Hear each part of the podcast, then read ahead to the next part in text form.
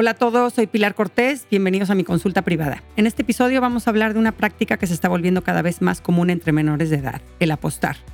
En juegos de cartas con amigos, en resultados de deportes, desde su celular o en lugares clandestinos. Vamos a aprender en qué consiste el juego de apuesta, cómo puede deformar nuestra cognición, sobre todo si estamos en la etapa adolescente, y cómo podemos desarrollar una adicción. Puede ser tu caso o el caso de un ser querido o de un conocido. De cualquier forma, conocer los peligros de esta actividad y lo común que se está volviendo entre los adolescentes nos va a ayudar a educarnos y a educar a nuestra comunidad para no caer en sus trampas. Les recuerdo que el propósito de este podcast es informar y no sustituye una guía profesional, diagnóstico o tratamiento.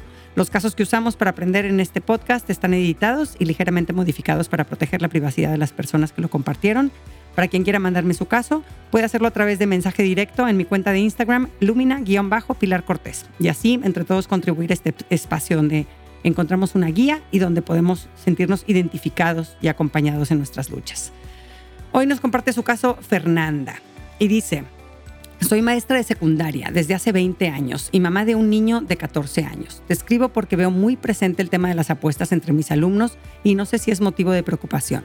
Siento que año con año es mayor el interés, principalmente entre los hombres, participando en apuestas entre amigos sobre resultados de deportes o en Internet, ahí entre clase y clase. Hablando sobre esto con uno de mis alumnos, me enseñó lo fácil que es, cómo en la página donde él empezó a apostar le regalaron mil pesos para empezar sus apuestas y cuando te preguntan si eres mayor de edad, solo tienes que hacer clic donde dice sí.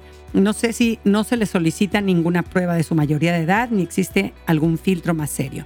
Otros de mis alumnos sé que sacaron una identificación falsa para ir presencialmente a lugares de apuestas y aquí fue donde aumentó mi preocupación y me tocó una, una fibra muy personal de mi historia. Mi hermano es ludópata. Tiene una adicción al juego de apuestas que le destrozó la vida. Él empezó a apostar por diversión. Al cabo de un tiempo se acabó sus ahorros y empezó a pedir dinero prestado. En tres años llegó a perder cuatro millones de pesos. Pero más doloroso fue que perdió a su familia y tiró su vida a la basura. Para él y para todos los que lo queremos, su adicción ha sido un, horror, un infierno. Mi hermano pasaba noches sin dormir, vivía angustiado, había contado tantas mentiras a todo mundo hasta que llegó un momento en el que ya no fue capaz de mantenerlas. Mi hermano y su esposa iban a comprar una casa y mi cuñada se dio cuenta de que el dinero para dar el enganche ya no estaba. Ahí se le vino abajo el teatro y explotó la bomba. El matrimonio se rompió o se acabó de romper mis sobrinos han sufrido terriblemente y a mí se me parte el corazón al verlo en este estado. Siempre decía que iba a recuperar lo perdido en la siguiente apuesta y por supuesto esto nunca pasó. En su forma de hacer negocios era muy parecido. Invertía en proyectos muy arriesgados, siempre seguro de que así iba a meter el gol de su vida y ya no iba a tener que trabajar nunca más. Alguno le salió, pero otros no, hasta que tuvo que declararse en bancarrota. Un día le pedí que respondiera un test de 20 preguntas para identificar si tenía una adicción con el juego de apuestas y ahí fue que finalmente se dio cuenta.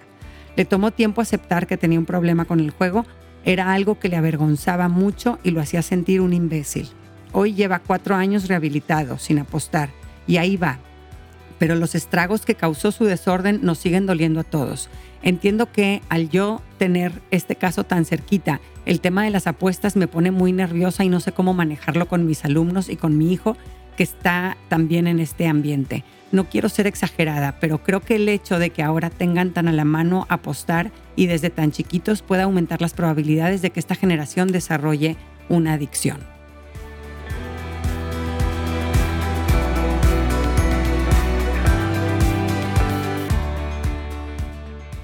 Muchas gracias, Fernanda, por compartirnos esta preocupación y por hacer tu trabajo de maestra desde el corazón. Se nota que te importan tus alumnos de verdad y que has construido una relación cercana y de confianza con ellos para que hablen contigo de estos temas más personales.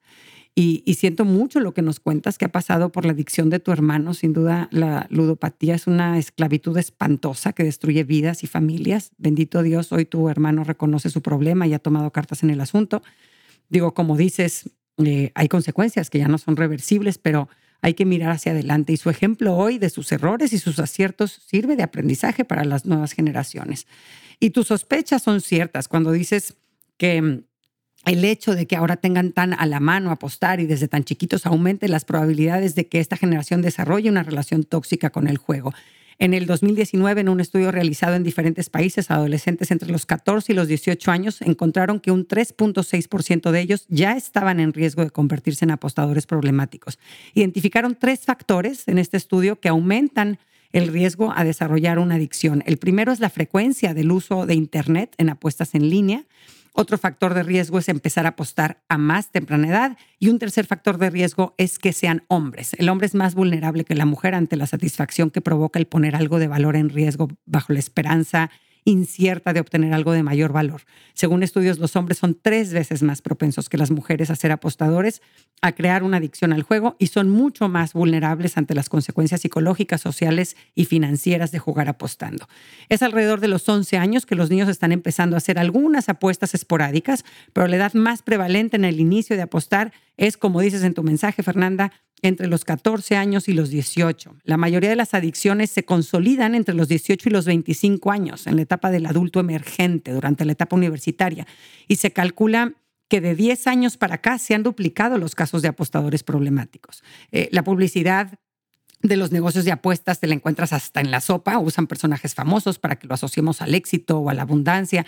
Además, es una actividad que está sobre la mano, literalmente la traes en la mano en tu celular y es muy fácil violar la regla de la mayoría de edad, como te contó tu, alumno, Fernanda. Eh, durante mucho tiempo apostar ha sido considerado una forma inofensiva de diversión para adultos, pero ahora a pesar de que esté prohibido para menores de edad, cada vez más son los adolescentes que están apostando. La mayoría de los papás estamos informados sobre los peligros de otros comportamientos arriesgados en la adolescencia, como fumar, tomar alcohol, consumo de droga.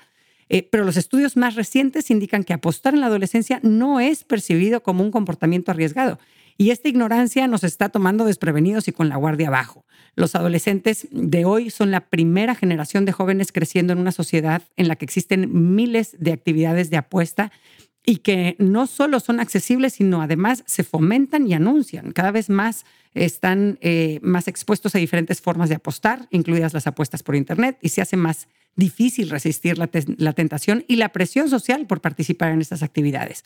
Eh, los juegos de apuestas más comunes entre los adolescentes son los juegos de habilidades, a ver quién cruza la alberca nadando más rápido o, quién eh, logra dominar el balón durante más tiempo o las vencidas. Eh, también entre adolescentes es común apostar en juegos de cartas como el póker, los dados o hacer apuestas relacionadas con deportes. Va a ganar el equipo X, apuesto a que dos goles a uno o a que el primer gol lo va a meter este jugador.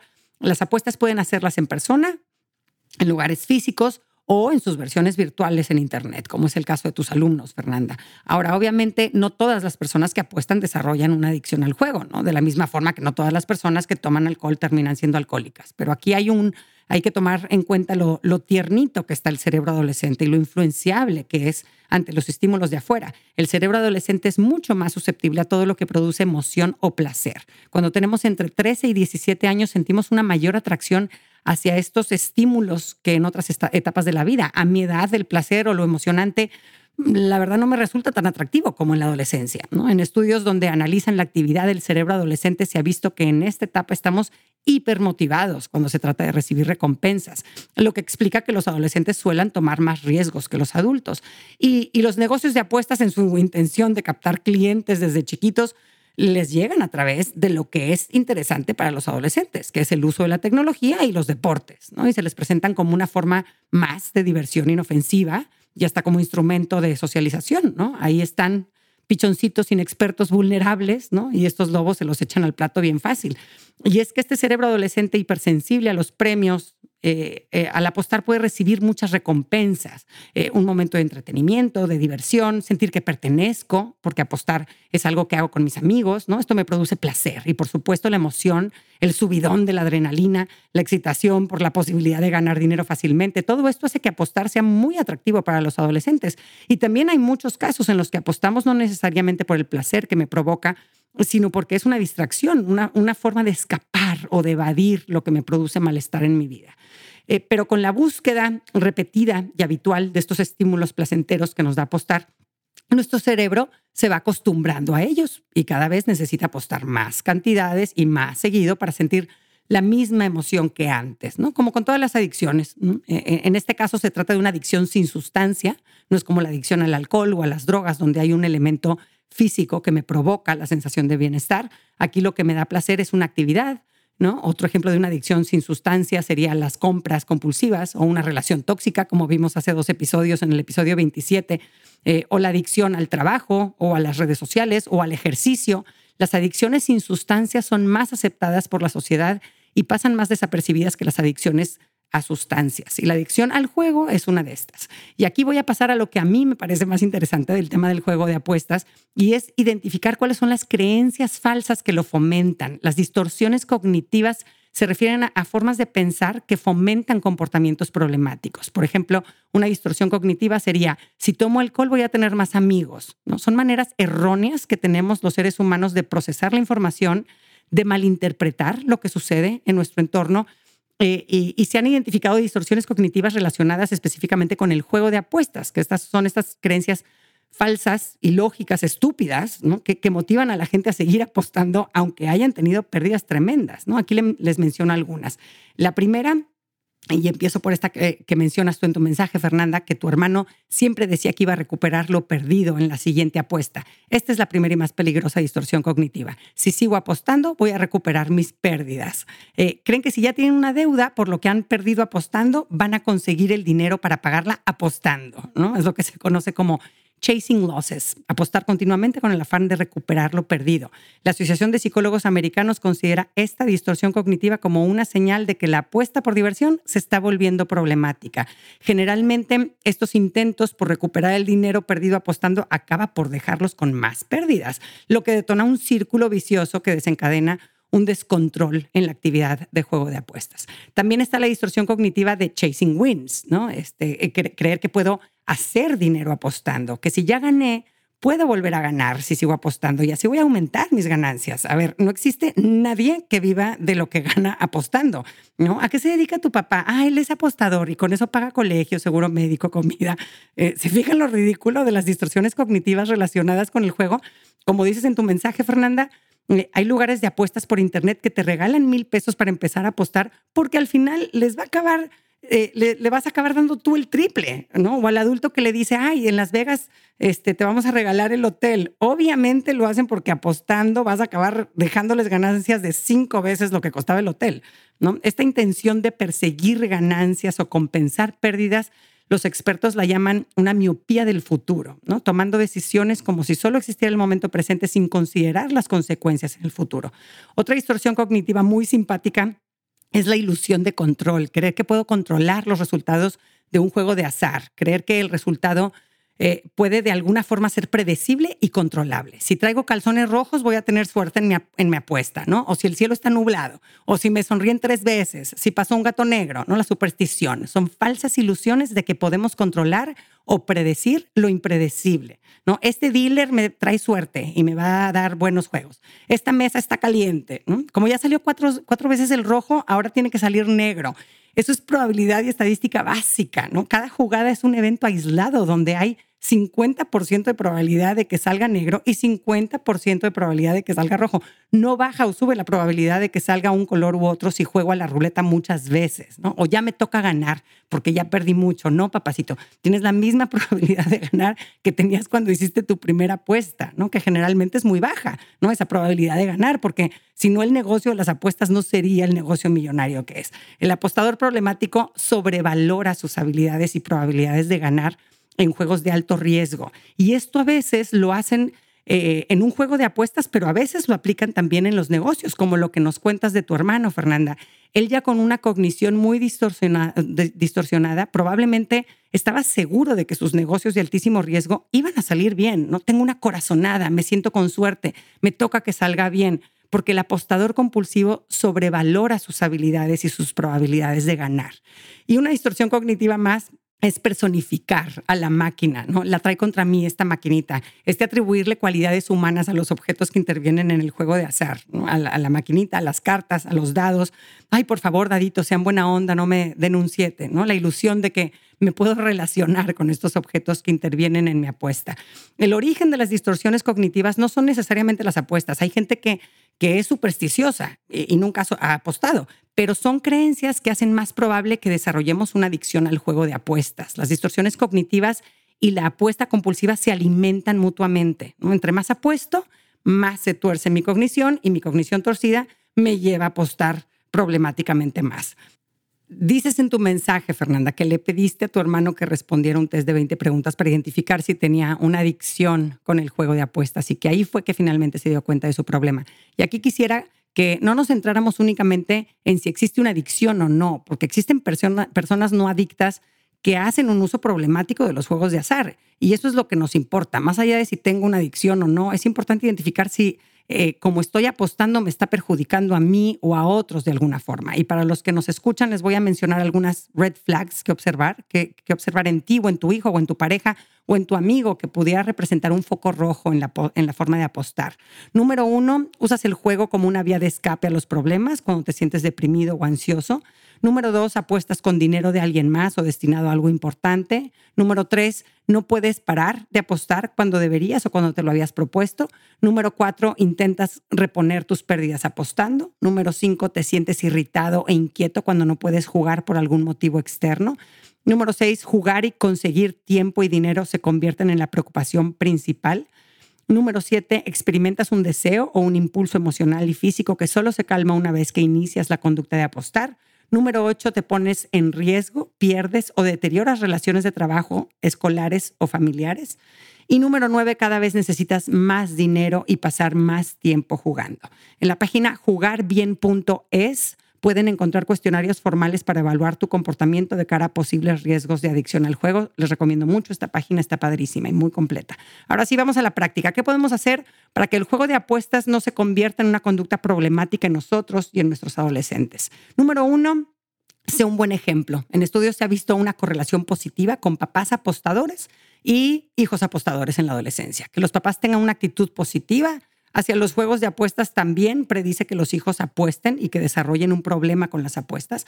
Aquí te pongo seis reglas que recomiendan los expertos para que los adultos practiquen y den ejemplo de lo que sería el juego de apuesta responsable. Número uno, juegas por diversión, no por dinero o para evadir problemas. Número dos, no persigas ganancias o intentes recuperar las pérdidas apostando. Número tres, no pidas dinero prestado para jugar. Número cuatro, Juegas solo el dinero y el tiempo que hayas decidido destinar a la diversión. No utilizas nunca el dinero que destinas habitualmente a gastos fijos como comida o transporte. Número cinco, evita jugar en tiempo de crisis emocional, ya que en estas épocas disminuye tu autocontrol y estamos más frágiles. Y número seis, no permitas que el juego afecte a tus relaciones con la familia y con tus amigos. Evalúa si tienes y estás transmitiendo a tus hijos algunas de las distorsiones cognitivas que fomenta el juego de apuestas problemático, que tanto crees en supersticiones, eh, eh, que se puede controlar el azar, que podemos ganar dinero apostando, que podemos recuperar pérdidas apostando. Sé un buen ejemplo. Nuestros hijos nos están observando y con nuestro comportamiento y nuestros comentarios estamos mandando mensajes. Cuidemos que sean positivos. Número dos, en tu caso, Fernanda, que eres mamá de adolescente y maestra de adolescentes, educa, informa sobre el juego de apuestas. La ignorancia es muy peligrosa y padres y maestros podemos ayudarles a nuestros hijos a que afilen el colmillo y no les vean la cara de mensos estos lugares de apuestas que nada más quieren sacarles dinero. En su estudio, Robert Williams encontró que no tener conocimiento sobre qué sucede en nuestro cerebro ante el juego de apuestas aumenta la probabilidad de que apostemos con frecuencia y perdamos dinero. En, sus, en sus estudios, Williams también vio que las personas que ganan una cantidad grande de dinero pasan más tiempo apostando. O sea, a las casas de apuestas no les preocupa que de repente ganes una suma importantísima de dinero porque saben que eso te engancha, que sigas apostando y lo vas a acabar perdiendo y ellos acaben ganando. Hay que informar a nuestros adolescentes también sobre cómo su cerebro se engancha más fácilmente a actividades o sustancias placenteras y por eso es tan importante posponer actividades como las apuestas, el alcohol o el sexo para la edad adulta. Número tres, no satanices ni exageres las consecuencias destructivas del juego de apuestas.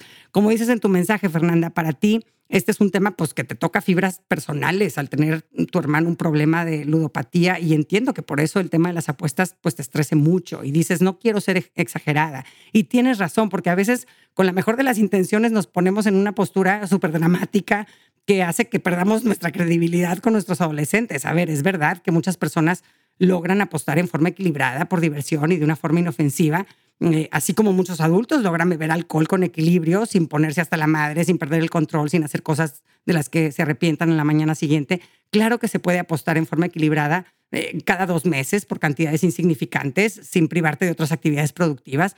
Eh, pero también es verdad que la adolescencia no es la etapa ideal para empezar a apostar, sobre todo si eres hombre y tienes entre 14 y 18 años, estás en el rango de mayor vulnerabilidad para desarrollar una adicción. Número cuatro, ayúdalos a desarrollar un pensamiento racional para que no caigan en las trampas de los negocios de apuestas habla de probabilidades matemáticas de premio. No hay un patrón cuando se trata de juegos de azar. Si lo hubiera, todo el mundo lo sabría y nadie podría perder. Eh, y si nadie pierde, no hay dinero para pagar a los ganadores y generar beneficios para las empresas del juego. Eh, incluso cuando la bola ha caído cinco veces consecutivas en rojo, la probabilidad de que la siguiente vez caiga en negro sigue siendo un 50%. Ni más ni menos. Cada vuelta de la ruleta es independiente, impredecible, aleatoria. Volver a jugar a la lotería o, a la ruleta en el mismo número no hace que tengas más probabilidad de ganar.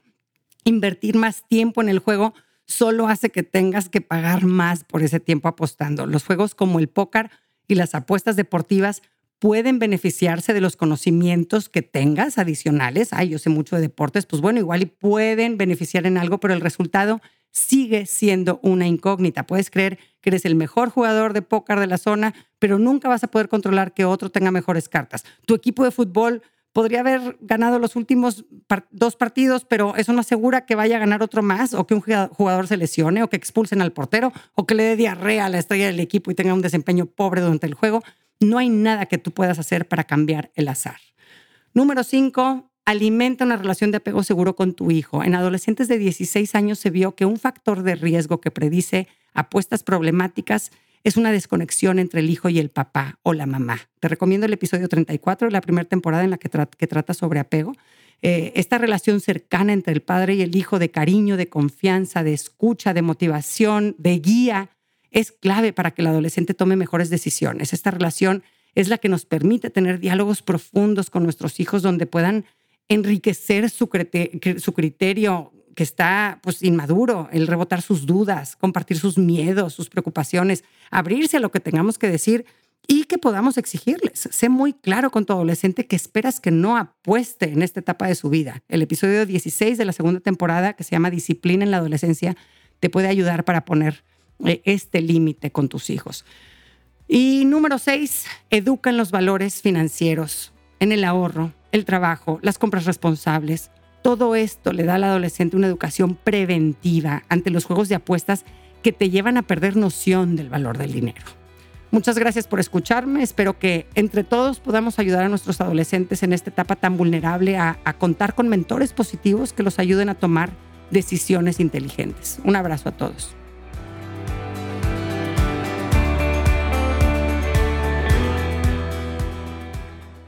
Gracias por acompañarme. Ojalá que hayas recibido a través de este podcast, aunque sea un poquito de luz. Si te gustó lo que escuchaste, suscríbete y aliméntate semanalmente con contenido que te ayudará a construir una vida mejor. Si quieres compartir la luz que te llevaste de este tema, puedes enviarnos tus comentarios por mensaje de voz o por escrito al número más 52 8111 930543 o por email en consulta privada arroba luminapilarcortés.com, cortés con S. En mi página puedes accesar a talleres en línea y más material educativo. Encuéntrame en www.luminapilarcortés.com.